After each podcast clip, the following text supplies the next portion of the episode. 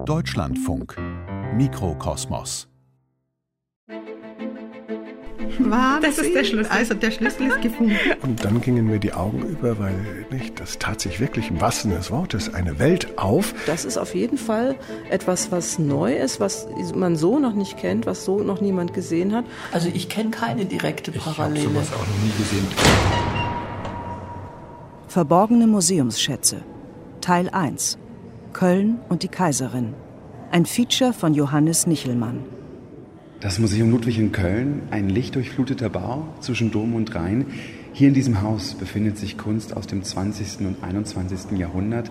Hier sind bedeutende Werke der Moderne und der internationalen Gegenwartskunst und außerdem eine der größten Fotografiesammlungen Europas. Doch nur 50 von 50.000 Bildern in dieser Sammlung sind wirklich ausgestellt. Der Rest lagert im Depot. Ungeahnte Schätze, die nur sehr selten das Licht der Öffentlichkeit erblicken. Wir können jetzt hier durchgehen, weil hinter diesen beiden Türen ähm, ist tatsächlich das Fotodepot versteckt. Dr. Miriam Halvani, Kunsthistorikerin.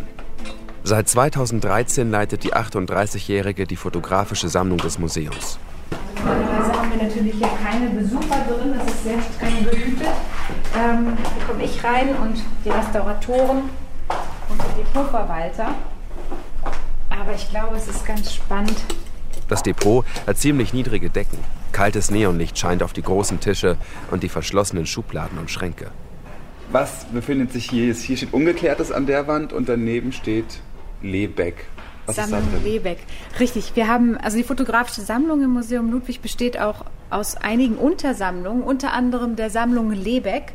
Lebeck, ähm, das ist Robert Lebeck, der Sternfotograf, der letztes Jahr verstorben ist, ähm, der war nicht nur Fotograf, sehr prominenter und guter Fotograf, sondern eben auch leidenschaftlicher Sammler von Fotografien. Wir haben viel Reisefotografie in der Sammlung ähm, äh, aus Japan, aus China, aus allen Herren Ländern, Ägypten viel, Reisefotografie des 19. Jahrhunderts. Aber wir haben auch ähm, Alben, die Sissi angelegt hat, Kaiserin Elisabeth von Österreich, zu Lebzeiten und zwar zwischen 1860 und 1864. Ein großes Konvolut dieser Alben, die Robert Lebeck ähm, erworben hat vor Ende des 20. Jahrhunderts und ähm, die kamen dann eben mit dem Rest der Sammlung Lebeck ans Museum Ludwig. Diese Sissi-Alben, was ist da drin? In unseren Alben verteilt über 1300 Fotos, kleine Karte-Visit-Fotos. Man muss sich vorstellen, die haben ein Format von ungefähr 9 mal 5,5 Zentimeter. Ähm, Porträts sind da drin, Porträts aber von ganz unterschiedlichen Leuten, mit denen sie auch Umgang pflegte. Die Fotoalben der Kaiserin Sissi sind bisher kaum bekannt. Auch im Depot muss ihr wahrer Wert erst noch erforscht werden. Nun will Miriam Halvani beginnen, sie Blatt für Blatt zu analysieren das wäre einfach eine Aufgabe, das historisch aufzuarbeiten. Und dann wäre es schön, irgendwann wirklich auch mal was damit zu machen, an die Öffentlichkeit zu gehen, weil es ist immer spannend, wenn ich erwähne, wir haben diese Schätze hier im Depot und die liegen hier einfach. Neulich hatte ich einen Wiener da, der sagte, ich glaube, ich kann kein Wienerisch, der sagt aber, glaube ich, ihm pumpt das Herzal, wenn er das hört. Dazu hat sie sich Unterstützung aus Wien geholt. Die Kuratorin des Sissi-Museums, Olivia Lichtscheidel, ist extra nach Köln gekommen. Sie soll Miriam Halvani helfen, die Fotoalben zu entschlüsseln. Wen genau zeigen sie? Welche Bilder sind schon bekannt? Und was sagen sie über die ursprüngliche Besitzerin, die Kaiserin selbst aus? Hallo, Frau Lichtscheidel. Willkommen in Köln. Herzlichen Dank für die Einladung. Ich freue mich sehr, dass wir uns kennenlernen. Ich freue mich sehr, dass Sie hier sind. Ich auch und ich bin auch schon ganz, ganz neugierig, was mich im Museum erwartet. Elisabeth von Österreich-Ungarn, Sissi, die eigenwillige Kaiserin. Im Jahr 1860 überkommt sie ein starker Husten. Sie macht sich auf den Weg nach Madeira. Luftkur auf der portugiesischen Insel. Die Reise wird ihr Leben verändern. Zur selben Zeit beginnt sie eine Fotosammlung anzulegen. Eine Sammlung, die nicht nur vom strengen Leben am Hofe erzählt. Olivia Lichtscheidel verwaltet in Wien den Nachlass von Sissi. Wie sind Sie eigentlich zu Sissi und dem ganzen Thema gekommen? Ich habe mich so gefragt, waren Sie als kleines Mädchen so ein Fan? ja, ja. Und Nein, jetzt ich habe ich hab, äh, ja, als kleines Mädchen schon meiner Großmutter immer zugehört, die den Kaiser noch gekannt hat. Nein. Ja, und das habe ich immer sehr toll gefunden und habe alles gefragt. Schönbrunn und Hofburg, mhm. das war halt von klein auf schon interessant. Ja, das glaube ich, das glaube ich. Wir haben die Alben jetzt hier vorbereitet auf dem Tisch. Ich bin mir gar nicht sicher, ist das das erste Mal, dass Sie diese Alben? So gesamt, wie sie hier liegen, diese vielen schönen braunen Lederalben, äh, die kenne ich nicht. Also ich bin wirklich ganz, ganz gespannt, wenn da die erste Seite aufgeschlagen wird. Ich habe hier auch Handschuhe für Sie, falls Sie gerne Danke. auch blättern möchten. Ich hätte auch welche Sie, mit, ja? Hm, wie Sie möchten, welche Ihnen lieber sind. Wenn ich auch genau. blättern darf, bin ich natürlich ganz, ganz blättern. glücklich. Genau. Ähm, ah genau. ja, entzückend. Ne? Ähm, also das erste, das Sie jetzt ausschlagen, ist wirklich schon ganz, ganz lieb, weil das sind Kinderfotos vom Kronprinzen und von der Erzherzogin Gisela, also Kronprinz Rudolf in der Mitte, ja. der Kaiser und die Gisela. Die zwei Kinder, wo man immer sagt äh, oder immer wieder liest, da hat sie keinen Bezug zu denen aufgebaut. Aber da gibt es auch ganz mhm. eigene Theorien dazu. Rudolf, als kleiner Junge, vermutlich ein oder zwei Jahre alt, auf einem Schaukelpferd, Blick in die Kamera. Er trägt ein Kleidchen. Nur an der Soldatenkappe ist zu erkennen, dass es sich um einen Jungen handelt. Wir können ja mal weiterblättern. Ja, bitte. Ähm, jetzt haben wir hier drei Herrenporträts. Graf Aha. Hugo Nostitz. Das, ja, ja, Nostitz, das sind Hofangestellte zum Teil. Theodor Thun. Ist es nicht ungewöhnlich, dass dann Angestellte im gleichen Album naja, aber hier ist, nur vier Blätter? Naja, aber das ist vorher sind es auch schon Grafen, Fürsten, Graf. Ja. Also Graf ist jetzt eben nicht so, so hochadelig, würde ich jetzt einmal sagen, hm. damals. Und das sind einfach Menschen, mit denen sie auch zu tun gehabt hat. Was zeigt, dass es die, ziemlich private Alben sind, ne?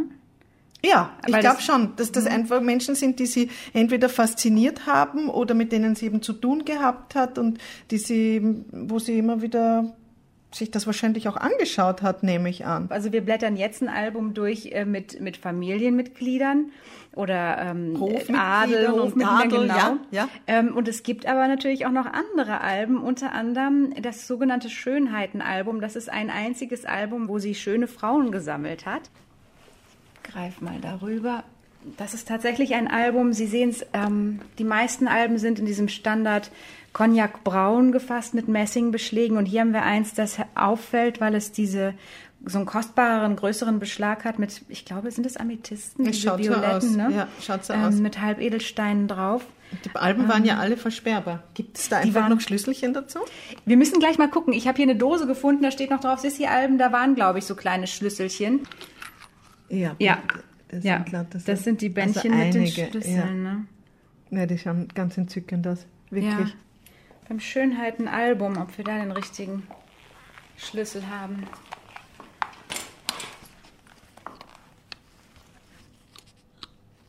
Ah, das scheint aber. Das ist er. War das ist der Schlüssel. Also der Schlüssel ist gefunden. ja, und es funktioniert. Ganz Hier drin bewegt sich was. Ne? Ja. Genau. Eine für ihre Anmut verehrte Kaiserin sammelt Bilder von schönen Frauen es ist der 21. März 1862, als Sissi, gerade einmal 24 Jahre alt, an ihren Schwager, den Erzherzog Ludwig Viktor, aus Venedig einen Brief schreibt. Ich lege mir nämlich ein Schönheitenalbum an und sammle nun Fotografien, nur weibliche dazu.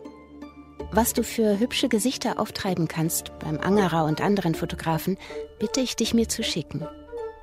Kurz darauf erhalten Österreichs Diplomaten in London, Berlin, St. Petersburg, Paris und Konstantinopel eine außergewöhnliche Weisung. Auch sie sollen Fotos von schönen Frauen an die Kaiserin schicken.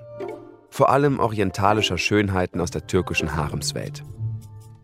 Eine Anfrage, die viele Diplomaten zweifeln lässt. Es herrschen Revolutionen, Österreichs Vormacht in Ungarn ist bedroht und im Land selbst gibt es Verfassungsstreitigkeiten. Die Kaiserin aber ist im Glück die Damenwelt zu Gast in Schönbrunn, in der Größe von Visitenkarten. Die meisten Botschaften haben ihre Mühen mit dem Anliegen, senden vor allem Bilder von Damen der ersten Gesellschaft. Nur aus Paris treffen Fotografien ein, die den Geschmack der Kaiserin treffen. Tänzerinnen in gewagter Kleidung, in ungewöhnlichen Posen. Ja, die Tänzerinnen, das Jetzt ist natürlich, die, ja. ja, das ist, das ist typisch, das ist so typisch für sie. Ganz toll. Die erste Tänzerin in dieser lasziven Haltung mit den Spitzen, schon liegt sie da auf, diesem, auf dieser Chaiselongue. Und die zweite dann wieder, die sitzt mit breiten Beinen, das sieht schon gar nicht mehr so edel aus. Aber das ist dann sicher auch etwas, ähm, was, was, was fasziniert hat, eine Dame mhm. von Adel, und wenn wir das vergleichen mit den Bildern vorher, wie die sich positionieren, stimmt. würde sich In nie Strenge, so hinsetzen. Stimmt. Das sind, ja, richtig. Und das scheinen Posen zu sein, die vielleicht die Damen auch selbst gewählt haben, ne? Ja, Viel spielerischer. Das ist zum Beispiel auch so ein typisches Foto, wo die Tänzerin so sich zu ihren Beinen hinbeugt praktisch und das Kleid hebt. Ja. Fast, ja. Also ja. so, als würde sie sich die Strümpfe hinaufziehen. Äh. Was sagen Sie, was sagt das aus über eine Frau, die am Hof dann anfängt, diese, diese Bilder zu sammeln von, von, das sind ja damals doch durchaus auch wie soll ich sagen, nicht eher sogar zwielichtige Gestalten. Also am Theater war das nicht etwas verrufen und schon fast nah am ähm, Rotlichtmilieu? Das sagt für mich zwei Sachen aus. Ja. Das erste ist, als Elisabeth Wien verlässt, hm. glaubt sie tatsächlich, dass sie nicht wiederkommt. Ach so. Dass sie sterbenskrank ist und dass sie nicht wiederkommt. Ah. Das heißt, vielleicht, da nimmt sie sich die Familie mit. Ja. Sie kommt zurück als veränderte Frau. Hm. Eine reife Frau, die sich ihrer Schönheit bewusst ist, mhm. ja, mhm. weil vorher hm, ist sie einfach nur verschreckt, ist ihr alles zu viel, ist sie auch noch nicht so eine erblühte Schönheit, ja, mhm. sondern sie lernt dort in, in, der Fremde sich selbst kennen und auch wie andere auf sie reagieren. Und jetzt ist dann die Zeit auch ähm, ein bisschen anders zu sein und dazu zu stehen. Ja. Zum Beispiel, indem ich diese Fotos von Künstlern sammle. Mhm. Es zeigt aber auch ihre Modernität, dass sie eben dieses Sammeln von Fotografien, dazu steht sie einfach. Ja. ja? ja.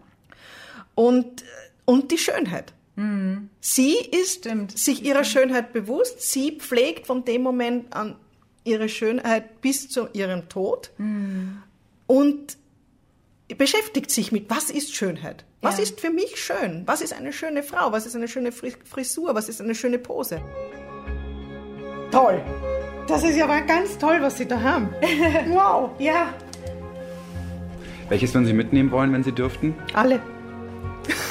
Alle. Na, vor allem die, wo also so diese Schönbrunnenbilder mit den Kindern, das ist schon ein eindeutig tolles Dokument, ja. Das wäre schon fein, sowas bei uns im Museum zu zeigen. Als die Kaiserin beginnt, sich mit Fotografien zu beschäftigen, gibt es diese Technik erst seit knapp 20 Jahren. Kommen wir zu einem Buch, das wirklich eines der Schätze hier äh, im Museum ist.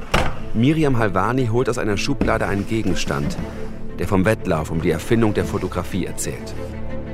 Einem Kampf zwischen England und Frankreich. Mittendrin auch ein mächtiger Mann aus Berlin, Alexander von Humboldt. Es ist ein, ähm, ein Album mit 22 eingeklebten Fotografien und das Besondere ist, dieses Album stammt aus dem Jahr 1844. Wenn man sich vergegenwärtigt, die Fotografie wurde offiziell erfunden 1839, ist es also wirklich ein äh, sehr, sehr frühes Werk, eine sehr frühe Technik. Das Buch des britischen Chemikers und Physikers William Henry Fox Talbot. Er ist ein hochgeschätzter Wissenschaftler, Mitglied der Royal Academy. Doch er hat ein Problem, er würde gerne zeichnen können. Eine Begabung, die ihm weitestgehend versagt geblieben ist. 1833 beschreibt er in seinem Tagebuch, wie er auf einem Blatt Papier zu zeichnen begann. Im Grunde müsste es eher heißen, ich versuchte es, allerdings mit ausgesprochen wenig Erfolg. In diesem Zusammenhang kam mir der Gedanke, wie schön es wäre, die Bilder dauerhaft festzuhalten. Seine Idee, Bilder müssten durch chemische und physikalische Prozesse fixiert werden können. Er beginnt zu experimentieren, setzt lichtempfindliches Papier in Lochkameras ein. 1835 schreibt er in sein Tagebuch: Im photogenischen oder skiagraphischen Prozess kann, wenn das Papier transparent ist, die erste Zeichnung zum Gegenstand für die Herstellung einer zweiten Zeichnung werden, in der Licht und Schatten dann vertauscht wären. Der Urknall. Hier beschreibt Talbot das Negativ. Er beginnt Fotos zu machen, von seinem Landsitz, von Glasmustern, von Alltagsgegenständen. Seine Fotos klebt er 1844 in das Fotobuch und schickt es an Alexander von Humboldt. Der Wissenschaftler ist einer der größten Förderer seiner Zeit und mit Talbot persönlich bekannt. Kann Humboldt ihm helfen, seine Entdeckung berühmt zu machen? Man schlägt das Album auf, man liest links im Deckel, dass das eben eine Widmung, die Widmung von Taube, dass es für äh, Humboldt ist und dass es dieses äh, mm, Souvenir d'Amitié, dieses Erinnerungsalbum ihrer Freundschaft sei. Und dann fängt es an mit Paris. Wir sehen ein Haus im Vordergrund, einige Kutschen, eine alte, eine, eine Laterne ragt noch so ins Bild hinein. Der Ort dieser Aufnahme ist keine zufällige Wahl, eher ein Affront der Wettlauf um die Vorherrschaft der Fotografie läuft und scheint sich bereits ohne Talbot entschieden zu haben. Paris am 7. Januar 1839. In der Akademie der Wissenschaften präsentiert Louis-Jacques Mondé Daguerre die nach ihm benannte Daguerreotypie. Ein Verfahren, um Fotografien endlich festhalten zu können. Auf versilberten Kupferplatten. Eine echte Revolution. Frankreich sichert sich die Rechte an Daguerres Verfahren, um es der Welt zum Geschenk zu machen. Davon hört auch William Henry Fox Talbot. Er ist überzeugt, dass seine Technik besser ist und will das auch endlich beweisen.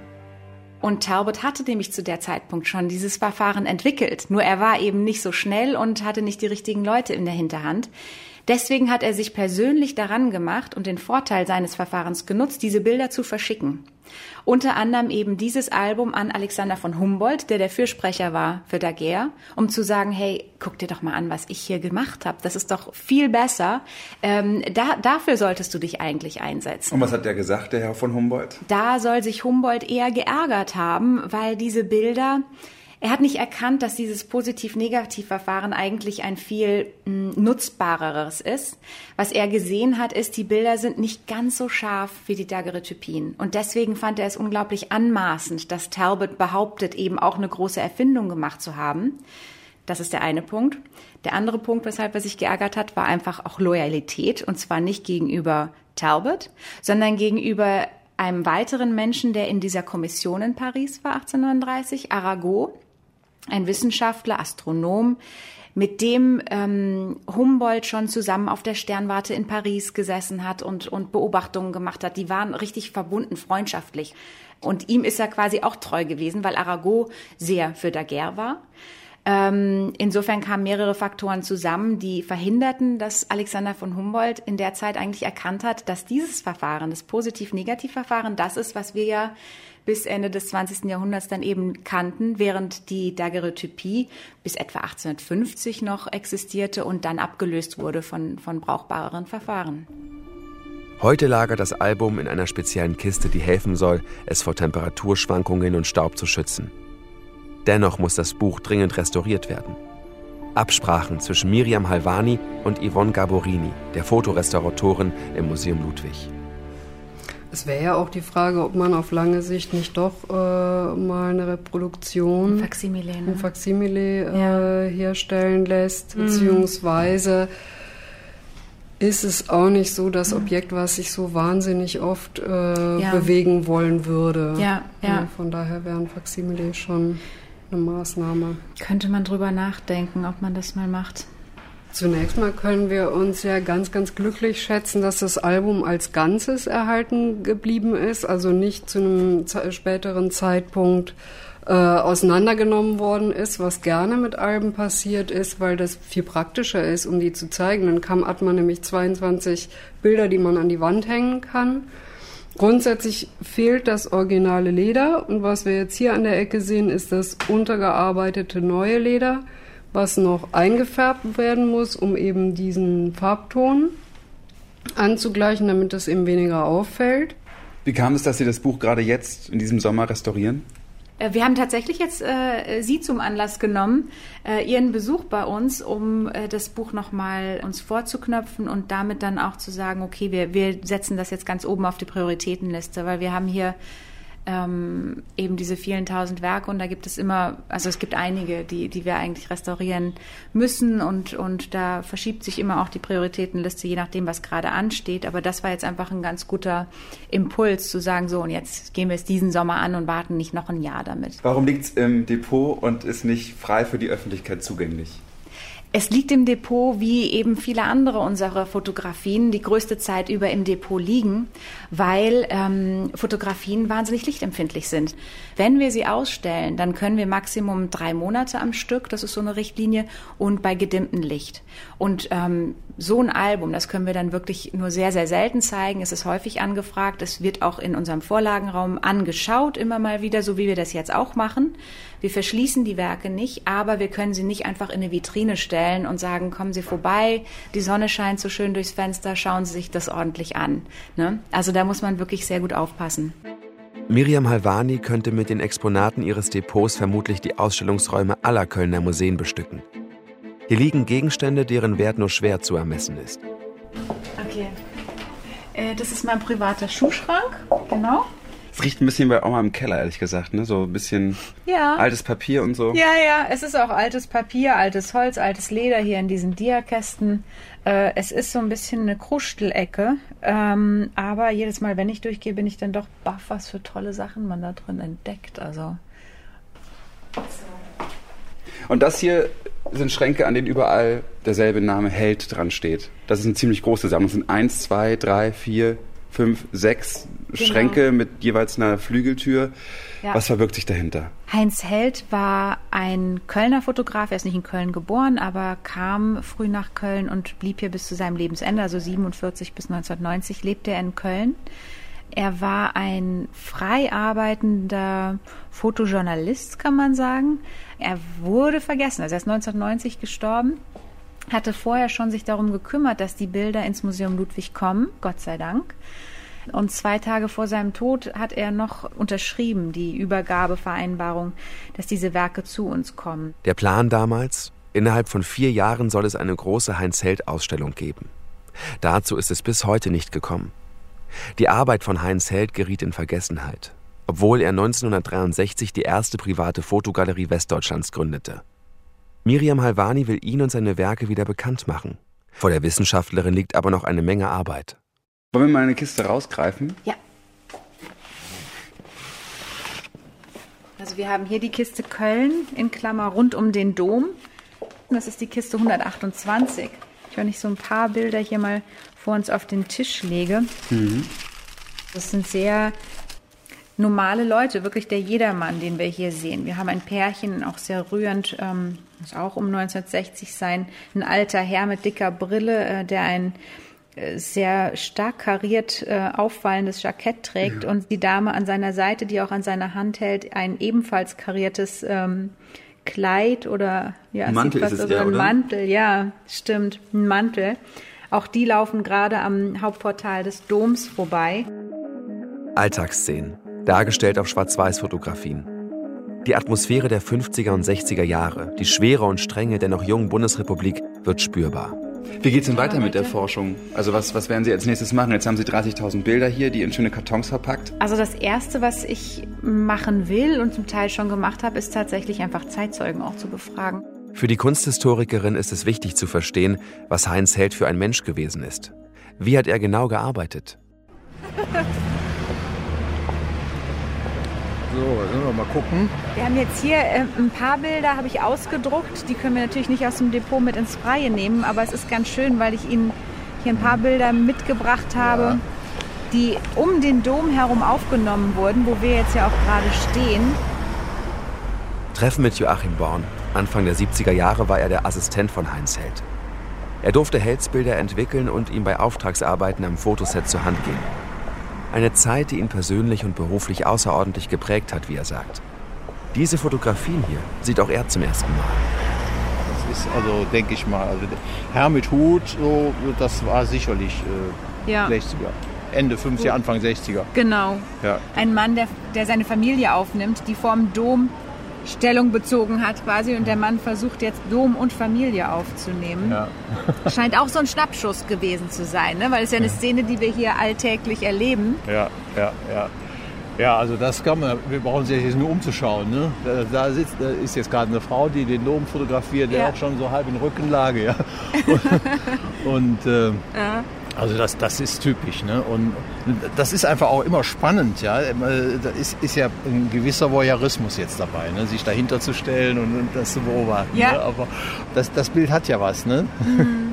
Diese kleine Szene, ne? er geht nicht ja. an den Dom und will den großen Dom fotografieren, mhm. hat er vielleicht auch getan, mhm. aber dass er es spannender findet, die Menschen mhm. drum. Das ist doch wirklich das. Er hat doch 1960 dieses Buch herausgebracht, Magie des Banalen heißt ja, das. Ne? Ja, ja. Und dieser Begriff, der passt doch auch hier wieder so wunderbar. Ne? Ja, ist das eine banale Szene? Er zeigt den Menschen, ähm, der praktisch in diesem Umfeld jetzt lebt. Mhm. Ja? Mhm. Und das war natürlich auch sagen wir mal, geprägt durch äh, ein, eine Vergangenheit, äh, die die Menschen auch erstmal verarbeiten mussten. Mhm. Ja? Und äh, dann kommt noch was anderes hinzu. Er ja auch selbst, er ist ja 1918 geboren, ne? Ja, also ja, das ja. ist ja auch seine Vergangenheit. Ja, genau, genau. Ne? Und äh, da gab es eben auch viel Leid. Mhm. Ja? Mhm. Auch, auch in der Zeit, wo es für viele richtig aufwärts ging, gab es noch unglaublich viel Leid. Mhm. Heinz Helds Lebensreportagestil war damals völlig neu, sagt Joachim Born. Es gab so Momente, das, das habe ich auch beobachtet, wenn Heinz Held fotografierte, äh, dann hat er die Kamera eingerichtet und äh, das ist eine sehr gute Praxis gewesen. Äh, meinetwegen irgendeine Szene an, anvisiert, aber eigentlich das Objekt, was er fotografieren wollte, war dann zehn Meter weiter rechts. Ah ja. ja? ja. Dann war er vorbereitet und dann hat er das gemacht und er wusste genau, der ist jetzt abgelenkt und er kriegt das nicht mit und dann kam ja. der Kameraschwenk und der, ruck auf den Knopf und dann war das Bild im Kasten, ja. Ehe eh derjenige das überhaupt bemerkt genau. hat, war das Bild im Kasten. Muss ich mir Heinz Held dann auch so vorstellen, ich stelle mir jetzt jemanden vor mit so einem hellen Trenchcoat, der irgendwie so äh, wie ein Detektiv irgendwie durch die Stadt läuft und gar nicht auffällt. Ein ganz liebenswerter, zurückhaltender, bescheidener Mann. Mhm mit äh, einem unglaublichen Potenzial, ja, was er mit sich rumtrug, äh, äh in Kochthosen und, äh, mal sagen, Wetterjacke. Ja. ja und ja. Äh, vollkommen unauffällig. Es wird wohl noch einige Zeit dauern, bis Heinz Helds Fotografien endlich im Museum Ludwig ausgestellt werden können. Längst sind nicht alle Abzüge und Negativbestände gesichtet worden. Im Depot warten zudem auch noch andere unentdeckte Objekte auf ihre Erforschung. Wann hat denn ein Objekt das Recht, im Museum zu hängen? ja, das ist jetzt eine Frage, da könnte ich mich eine Stunde drüber auslassen oder noch länger. Das ist natürlich eine gute. Ähm, das Recht im Museum zu. Letztlich sind es ja tatsächlich die Direktoren und Kuratoren, die entscheiden, was im Museum hängt. Und Sie haben die Macht. Ich habe in dem Fall ein bisschen Macht äh, oder kann dafür sorgen, kann mir Mühe geben, dafür zu sorgen, dass Fotogeschichte etwas umgeschrieben wird oder erweitert wird, in der Tat. Also ist es insofern ähm, erstmal an Personen gebunden, die ein gewisses Auge haben und ein gewisses Qualitätsempfinden. Natürlich ändert sich das. Also wir haben hier auch, muss ich zugeben, Bilder in der Sammlung. Da sehe ich sehr, wow, das, das war ein Zeitgeist. Das ist im Moment, ist es mir sehr fremd. Da erkenne ich die Qualität nicht. Vielleicht kommt das auch wieder. Das muss man auch zugeben können. Also, dass das sich ändert, dieser Zugangsweise. Aber Jetzt in, im konkreten Fall von Heinz Held ist es überhaupt gar keine Frage, dass die Bilder das Recht haben, im Museum zu hängen. William Fox Talbot, Kaiserin Elisabeth und Heinz Held. Ihr Nachlass? Eine Reise durch die Historie der Fotografie. Sie machen uns zu Augenzeugen ihrer Zeit. Verborgene Museumsschätze. Teil 1. Köln und die Kaiserin. Ein Feature von Johannes Nichelmann. Es sprachen Bettina Kurt, Justus Carrière und der Autor. Fachliche Beratung Wenke Schubert. Technische Realisation Jonas Bergler. Regieassistenz Dirk Leyers. Regie Nikolai von Koslowski. Redaktion Leslie Rosin. Eine Produktion des Westdeutschen Rundfunks 2015. Die Suche nach den verborgenen Museumsschätzen geht weiter. Wahnsinn. Das ist der Schlüssel. Also der Schlüssel ist gefunden. Und dann gingen mir die Augen über, weil nicht, das tat sich wirklich im wahrsten Sinne des Wortes eine Welt auf. Das ist auf jeden Fall etwas, was neu ist, was man so noch nicht kennt, was so noch niemand gesehen hat. Also ich kenne keine direkte Parallele. Ich habe sowas auch noch nie gesehen. Verborgene Museumsschätze. Teil 2. Dresden und die Drachen. Ein Feature von Johannes Nichelmann. Jeder äh, Mitarbeiter hat ein persönliches Siegel, mit dem er wirklich, also es wird hier abends noch gesiegelt und Sie können damit nachvollziehen, wer der Letzte war, der die Tür geöffnet hat. Ich habe ganz viele Schlüssel, einen riesigen Schlüsselbund. Es ist nicht so einfach, den richtigen Schlüssel für das jeweilige Schloss zu finden. Wir sind hier im Keller des Dresdner Zwingers, da wo normalerweise kein Besucher hinkommt. Und bei mir ist Konservatorin Carola Würmel. Sie sind die Chefin über 8000 Schalen, Teller, Becher, Vasen aus China und Japan. Und nur 10% dieser ostasiatischen Porzellansammlung werden ausgestellt. Also wir sehen jetzt hier die Schale und Sie sehen, äh, sie ist zerbrochen. Also sie ist nur noch in eine Seite fehlt so ein bisschen. Eine, ne? eine Seite fehlt, ja. Also wir sehen hier den Drachen zweimal. Eine gelbe Schale mit einem ja. schwarzen Drachen, der grün umrahmt ist. Der grün umrahmt ist, genau. Und wenn Sie hier schauen, Sie sehen, dass der Drache äh, sich, äh, also es sind zwei Drachen, er sich über den Gefäßkörper zieht. Und wenn man das hier ins Licht hält, sehen Sie auch, dass, äh, dass er geschuppt ist. Diese Schale erzählt vom Beginn der Globalisierung. Was hat es mit dem Drachen auf sich? Woher stammt die Schale? Wer hat sie hergestellt? Die Geschichte beginnt bei einem einflussreichen Monarchen. Das hier ist sein Erbe. Dresden um 1700. Im Heiligen Römischen Reich deutscher Nation ist das Kurfürstentum Sachsen eines der Länder mit der höchsten Wirtschaftskraft. Von den Zerstörungen des Dreißigjährigen Krieges hat es sich gerade erholt. Hier herrscht Kurfürst Friedrich August I. von Sachsen, genannt August der Starke. Zeitgenossen beschreiben ihn als liebenswürdig und leidenschaftlich, tollkühn und kunstbegeistert. Er ist ein absolutistischer Herrscher, liebt das Prachtvolle, das Barocke. Er ist es, der den berühmten Dresdner Zwinger bauen lässt und umfangreiche Sammlungen anlegt. Besonders Asien hat es ihm angetan. Die staatliche Kunstsammlung Dresden hat vor kurzem ein großes Forschungsprojekt gestartet. Die Wissenschaftlerinnen und Wissenschaftler wollen wissen, wie und warum in Dresden Objekte aus fernen Ländern gesammelt wurden. Wie hat August der Starke sie besorgen können?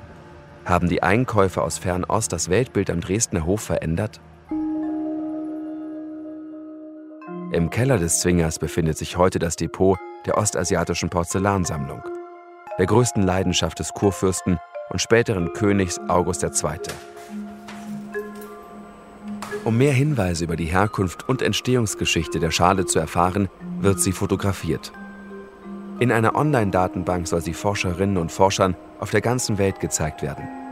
Wird jemand eine Parallele zu anderen Stücken finden? Stell sie jetzt erstmal von der Seite auf, ne, Adrian?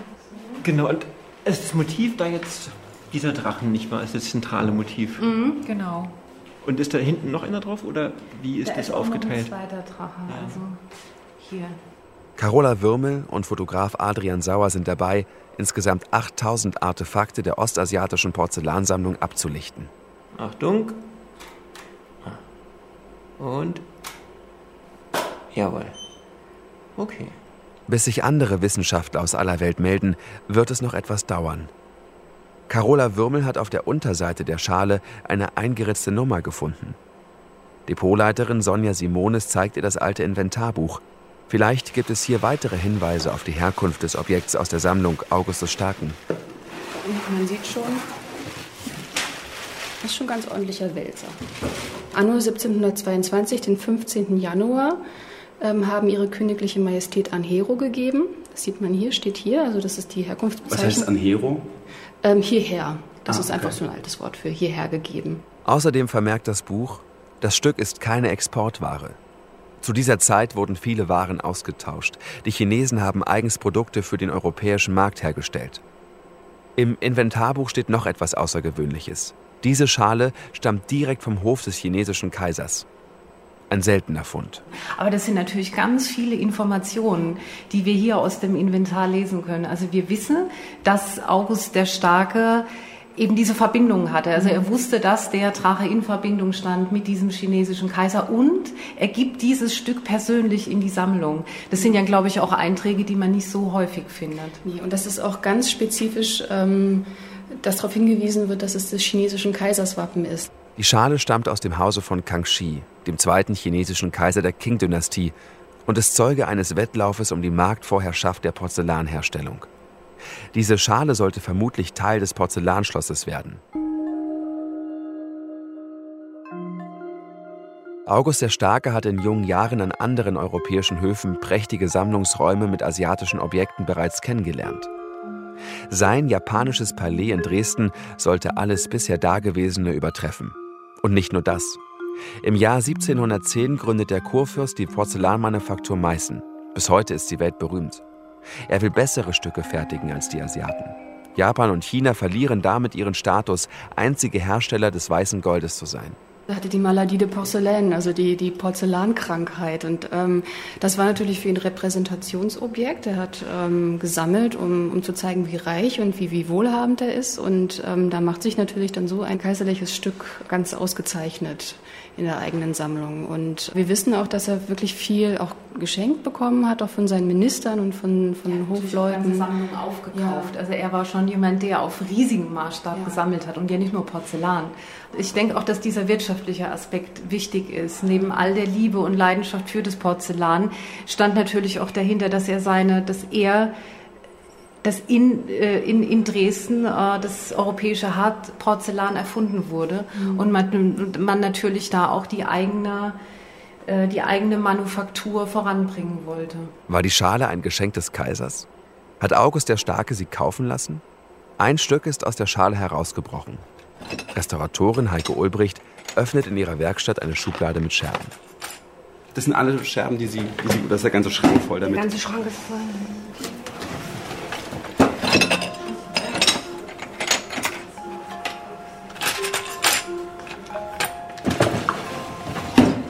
Leider gehören die Scherben, die zu dieser Schale, äh, bei dieser Schale fehlen, gehören da nicht dazu. Mhm. Blaue, weiße und rote Bruchstücke. Aber keine in den besonderen Farben der Schale. Die geben Carola Würmel Rätsel auf. Wir kennen ja Stücke aus der Zeit, wo der Drache einfach wirklich grün erscheint. Und hier ist es so dunkel, also natürlich auch stark irisierend. Die Frage ist einfach, ist es wohl zu hoch gebrannt oder ist es vielleicht auch eine Zusammensetzung in dieser Schmelzfarbe? Wir haben zwar jetzt festgestellt, dass es sich um Kupfergrün handelt und um ein Eisengelb. Die Zusammensetzung im Moment scheint dieselbe zu sein von Schwarz und Grün. Mhm. Aber da gehören noch ein paar mehr mhm. Untersuchungen dazu. Mhm. Erstaunlich ist es einfach, weil man ja äh, davon ausgeht, dass es in einem kaiserlichen Ofen gebrannt ist. Und man jetzt denken würde, es ist nur, dass die absoluten Top-Stücke kommen aus einem kaiserlichen Ofen. Aber ja, vielleicht war es natürlich auch. Vielleicht ist in den, in den darauffolgenden 300 Jahren irgendwas passiert mit dem Stück. Ja, das wäre natürlich. Das, mhm. sagen kann, genau. Vielleicht war es eine Schale wie diese aus dem Ofen des chinesischen Kaisers, die August den Starken bewog, eigene Forschungen zur Herstellung von Porzellan in Auftrag zu geben. Das Ergebnis war damals eine Sensation. Wir sind das ja heute gewohnt, dass man weißes, weißes Geschirr hat, weiße Tassen, weiße Teller aus Porzellan. Das ist ein Allgemeingut heute. Aber ja. damals ein, ein Stück herzustellen in so einer hellen, klaren Farbe, so in so einer Qualität, ja. das war bis dato eigentlich unmöglich. Man hatte grobes, grobes Geschirr. Steinzeuggeschirr, Steinzeug. dunkle auch, eher ja. dunkle Glasuren. Und das stimmt, das hat natürlich ja. auch eine Brillanz. Äh, genau, und dann äh, kommt gebracht. plötzlich jemand mit so einem hellen, klaren Scherben oder ja. einem, einem, hellen, klaren Geschirr. Und das ist natürlich ein ganz großer Eindruck, der da geschaffen wird. Schon vor der Herrschaft August des Starken galt China als Sehnsuchtsort. Mitte des 17. Jahrhunderts wurde immer mehr Handel mit China betrieben. Und der wirkte sich auch auf die Kunst aus. Während der Regentschaft August des Starken trug der nicht nur Porzellan, sondern auch Lackwaren, Möbel oder Specksteine in Dresden zusammen. Im frühen 18. Jahrhundert ließ er vor allem chinesische und chinoise Grafiken an den Hof bringen. Cordula Bischoff erforscht diese Bilder. Im Depot des Dresdner Kupferstichkabinetts. Herausnahme eines großen Kartons. Inventarnummer 155. Und Jetzt bin ich gespannt, was hier in der Kiste drin ist. Ja, wir brauchen vorher noch, das ist ein sehr großes Buch und wir möchten das nicht gerne flach auf den Tisch legen. Das ist nicht äh, gut für das Buch. Da brauchen wir vorher noch äh, unterstützende Schaumstoffkissen. Wissen Sie, wie lange das keiner angefasst hat vor Ihnen? Ziemlich lang. Es ist noch nicht wirklich gründlich bearbeitet worden. Man weiß noch ganz wenig darüber, wer hat es gemacht, was ist da drin dargestellt, wie ist es hierher gekommen. All das versuchen wir herauszufinden. Was haben die Leute damals über China gedacht? Welcher Sehnsuchtsort steckte dahinter? Die Philosophen und auch die Kleriker teilweise bewunderten das äh, Kaisersystem, das Beamtensystem, die Freiheit der Religion. Das Staatssystem war eigentlich das, was im, man muss sich immer klar machen, in Europa war Absolutismus und das war alles sehr stark von oben geregelt und da gab es durchaus auch Kritik dran. Und deswegen wurde China, das, der Kaiser und das Beamtensystem, diese Gesellschaft, die auch eine wohlhabende Gesellschaft war, eine hochkultivierte Gesellschaft war, als ein ja, ein, ein Gegenmodell, eine, eine Utopie, eine paradiesische Utopie. Und die versuchte man sich in einem kleinen Teil äh, in die eigene Welt zu holen, indem man diese chinoisen Räume schuf. Aus einem Schrank im Depot bringt Cordula Bischof die Kiste mit dem großen Buch in den Studiensaal. Das Buch ist riesig, knapp 65 Zentimeter hoch und 83 Zentimeter lang. 24 Aquarelle auf Goldgrund. Sie zeigen Darstellungen von Alltagsszenen aus China. Menschen in einem Gerichtssaal, Hochzeiten und Begräbnisse, Menschen aller Stände und Berufsklassen. Und um zu erkennen, was dargestellt ist, ist es natürlich sehr wichtig, weil ich selbst bin keine Sinologin, ich bin keine ähm, China-Spezialistin, sich der Hilfe von chinesischen Kollegen zu versichern, die eben ganz genau sagen können, was ist da jetzt gemeint, was ist da eigentlich dargestellt, um welche Szene handelt es sich, um welche Personen handelt es sich. Um das herauszufinden, ist Anita Xiaoming Wang für mehrere Monate aus China gekommen. Sie hat 2013 ihre Dissertation in chinesischer Kunstgeschichte geschrieben und wird nun gemeinsam mit Cordula Bischoff die Chinoiserie-Sammlung untersuchen. Sie wollen herausfinden, wer genau diese Bilder gezeichnet hat. Wir stehen vor dem Buch mit den Aquarellen. Well, um, I'm not sure what this is. Ich bin mir nicht sicher, worum es hier genau geht. It looks to me like a opera scene or a theater scene in the street. There are so many Chinese people in front of a little stage. Für mich sieht es nach einer Opern- oder Theaterszene auf der Straße aus. Da sind so viele Chinesen vor einer kleinen Bühne. You know exactly. Vielleicht wissen Sie besser, was wir hier genau sehen. Yeah, I agree. And this is an opera scene. Das ist eine Opernszene. And the opera plays in a, on the stage on the street. Wir sehen eine Bühne auf der Straße. Davor das Publikum. And also with the, uh, um, the opera players. Und natürlich die Darsteller, uh, die auf der Bühne in der Mitte uh, des Bildes stehen. China ist schon damals ein unfassbar großes Reich. Lässt sich anhand der Zeichnungen herausfinden, wo genau die Szenen spielen und wer hat sie gezeichnet? Mm, obviously, the Chinese characters I can read. Wir sehen hier uh, chinesische Schriftzeichen und ich kann sie lesen. Zum Beispiel hier die Abbildung eines Hauses am linken unteren Bildrand. Hier steht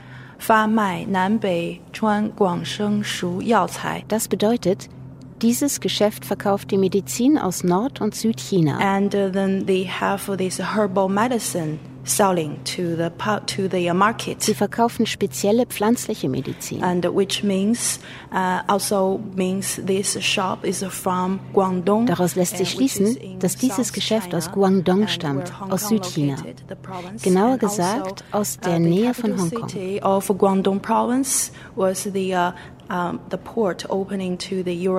der Hauptstadt dieser Provinz Guangdong lag der Hafen, von dem aus die Geschäfte mit Europa abgewickelt wurden. So from this, and uh, we were more likely uh, sure about this album was made in this area. Das lässt uns darauf schließen, dass dieses Album aus dieser Gegend stammt. It's definitely painted by a folk artist. Es wurde definitiv von einem volkstümlichen Künstler gezeichnet. Uh, who were not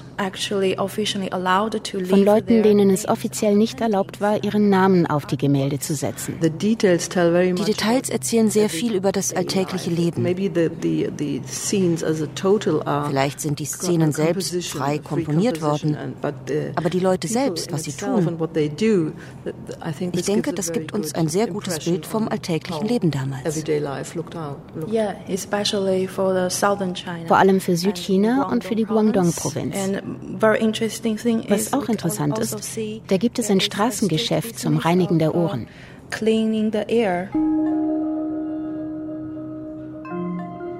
Obwohl dieses Buch Jahrhunderte keine Beachtung fand und von Cordula Bischof erst vor einigen Monaten zum ersten Mal seit langem wieder geöffnet wurde, kommen ihr einige Szenen bekannt vor. Sie weiß, dass es sich um Exportware handelt, um Kunst, die von Chinesen eigens für den europäischen Markt hergestellt wurde.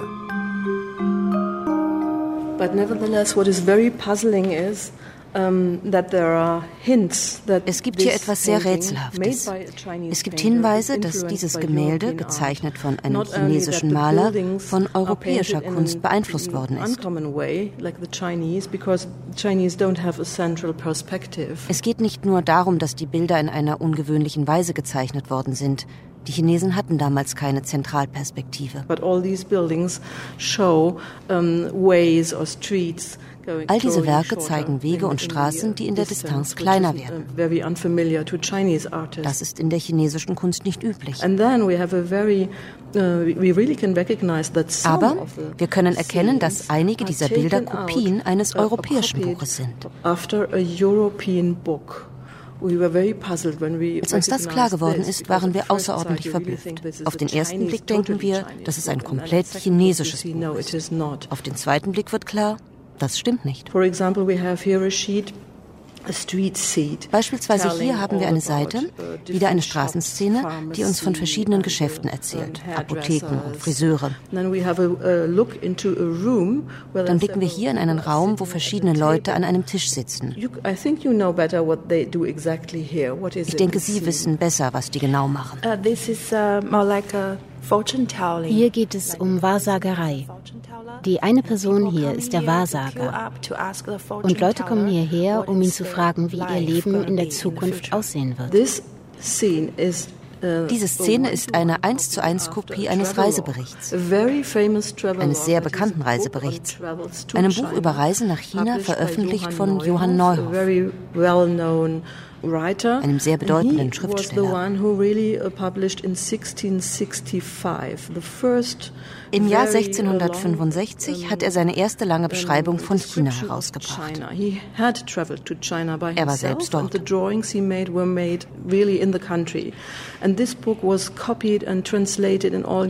Dieses Buch wurde in sämtliche europäische Sprachen übersetzt. Es gab mehrere Auflagen. Und plötzlich finden wir in einem chinesischen Buch, hergestellt in China, Kopien von diesem europäischen Reisebericht.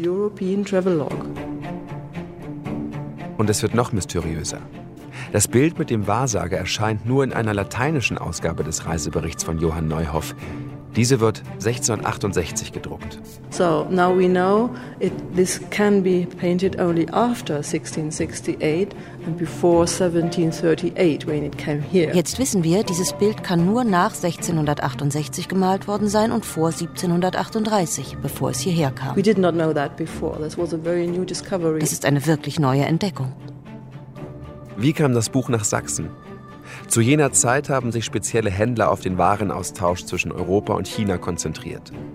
Die meisten von ihnen stammen aus den Niederlanden. Schon damals griffen Marktmechanismen und die Chinesen wussten scheinbar genau, was ihre Kunden mögen und was nicht. Die originalchinesische Kunst war eben auch in Europa um 1700 fremd. Das war den Augen so fremd, die ähm, Europäer haben absolut bemängelt, dass die Chinesen nicht malen könnten, weil sie eben keine Zentralperspektive haben, weil sie keine Schattenbildung haben, weil sie keine dreidimensionale Darstellung gemacht haben. Also die, und die, die Kunst war ihnen auch zu abstrakt. Dafür hatten die Europäer überhaupt kein, keine Antenne. Das war ihnen, blieb ihnen unverständlich. Und deswegen sind, haben sie sich das Bild selbst geprägt. The biggest secret is das größte Geheimnis ist, wer genau den Bildband hergestellt hat. Uh, Waren die Künstler mit uh, europäischen katholischen Missionaren verbunden? Oder gab es eine Beziehung zwischen ihnen und den europäischen Käufern?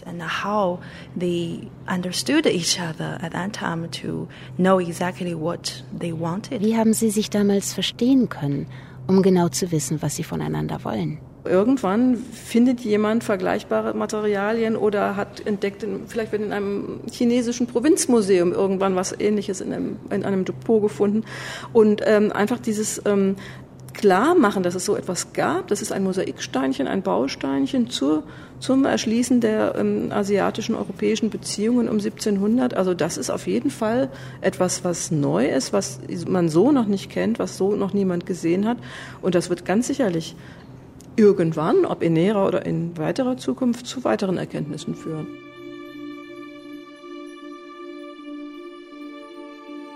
Doch August der Starke hat sich nicht nur für China interessiert. Sondern auch für Indien. In seinem Nachlass befinden sich Porträts indischer Fürsten, die sogenannten Indika. Im späten 17. Jahrhundert begann ein reger Austausch von Zeugnissen der Kultur zwischen Indien und Europa, über die Handelswege der Ostindischen Kompanie und über diplomatische Kanäle.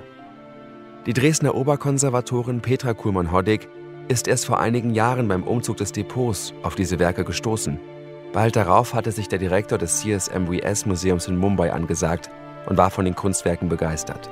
Jetzt ist man dabei, die Werke gemeinsam zu erforschen. Das ist ein Bestand, den wir bisher kaum im Blick hatten und der im Grunde genommen, ich sag mal so innerhalb der Sammlung vielleicht weitgehend unentdeckt gelegen hat lange Zeit. Das heißt, diese Bilder sind noch niemals irgendwo gezeigt worden?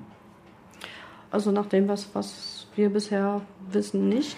Was genau ist denn in dieser Sammlung drin? Also was haben Sie da entdeckt? Es ist das, das eine, was bemerkenswert ist, ist, dass es relativ viele noch gebunden erhaltene Alben sind, während sowohl in Indien als auch in Deutschland die meisten sind aufgelöst worden, um die Werke einzeln zeigen zu können. Irgendwie meistens im Laufe des 19. Jahrhunderts. Es ist eigentlich eine Porträtsammlung, der, die eben ja, Herrscher äh, darstellen, und zwar äh, überwiegend Mogulherrscher, die dort gezeigt sind.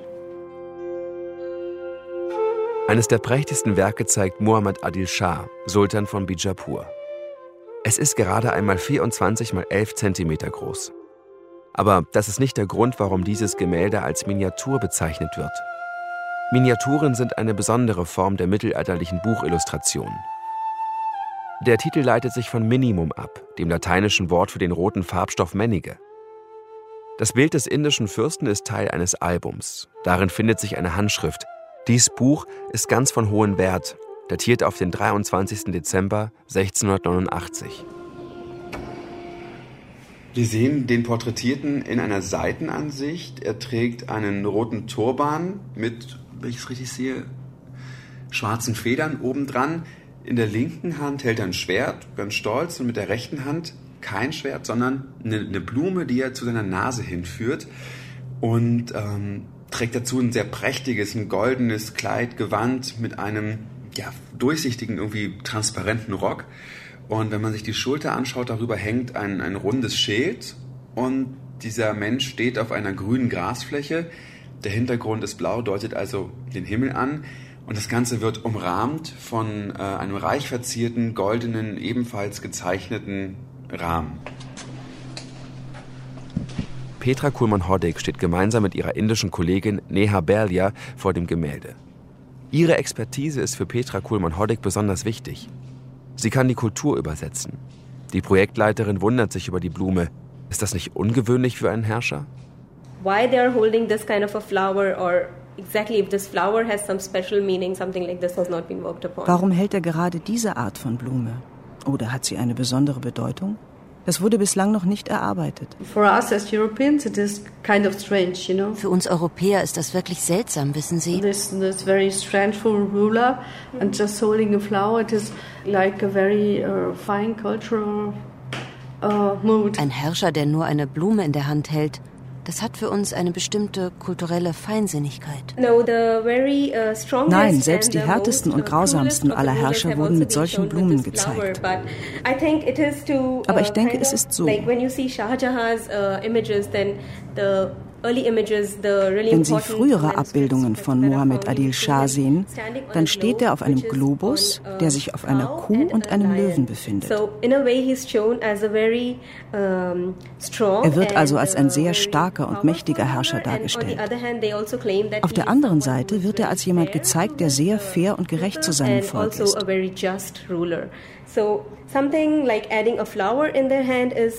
So also, so etwas wie eine Blume in der Hand soll angeben, dass er auch sehr liebevoll und menschlich ist. Also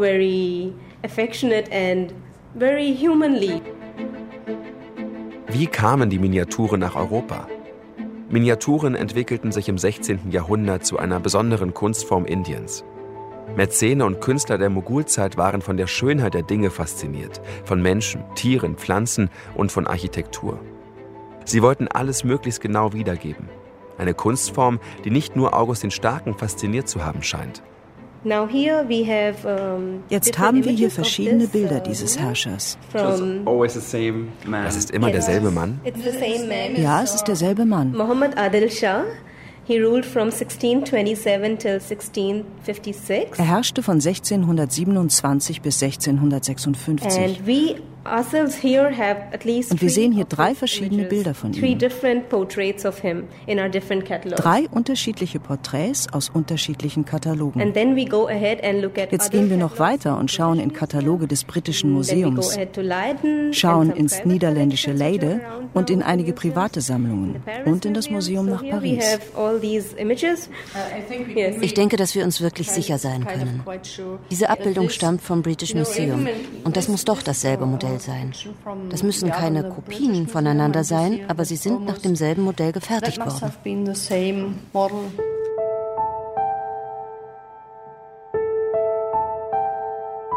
Warum taucht gerade Muhammad Adil Shah hier überall auf? War sein Bildnis ein Bestseller? Und Neha Berlia findet bei ihren Recherchen noch eine Ungereimtheit. Während sich die Chinesen offenbar europäische Kunst zum Vorbild nahmen, war es im Fall der indischen Werke umgekehrt. Ein alter Meister der Malerei hat hier seine Inspiration gefunden. Also uh, Wir haben etwas über eine weitere Beziehung also herausgefunden. Da waren auch europäische Maler, die indische Miniaturen kopiert haben. Rembrandt, zum Beispiel. Seine uh, Arbeiten wurden an verschiedenen Orten gezeigt. Für mich ist es wirklich hochinteressant zu sehen, wie er Figuren kopiert hat, die wir in indischen Miniaturen sehen. Das existiert. Wie ist das gekommen? Wo gab es die Verbindungen zwischen Sammlern, Malern, den Herrschern? Für wen wurde das gemacht? Zu welchem Zweck?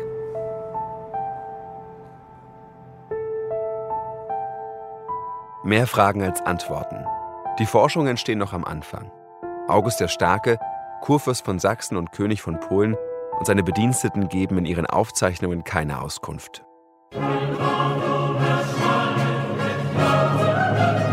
Der Nachruhm erschallet mit jauchzenden Chören. Eine Trauermusik zu Ehren August Starken. Er stirbt am 1. Februar 1733 in Warschau. Sein Herz lässt er in einer silbernen, innen vergoldeten Kapsel in Dresden beisetzen. Ganz nah an seinen Sammlungen, die bis ins 21. Jahrhundert Wissenschaftler aus der ganzen Welt in ihren Band ziehen und die Dresden bis heute geprägt haben. Verborgene Museumsschätze, Teil 2, Dresden und die Drachen. Ein Feature von Johannes Nichelmann. Es sprachen Bettina Kurt, Judith Engel, Magdalene Artelt und der Autor. Fachliche Beratung Wenke Schubert. Technische Realisation Jonas Bergler. Regieassistenz Dirk Leyers. Regie Nikolai von Koslowski. Redaktion Leslie Rosin. Eine Produktion des Westdeutschen Rundfunks 2015. Die Suche nach den verborgenen Museumsschätzen geht weiter.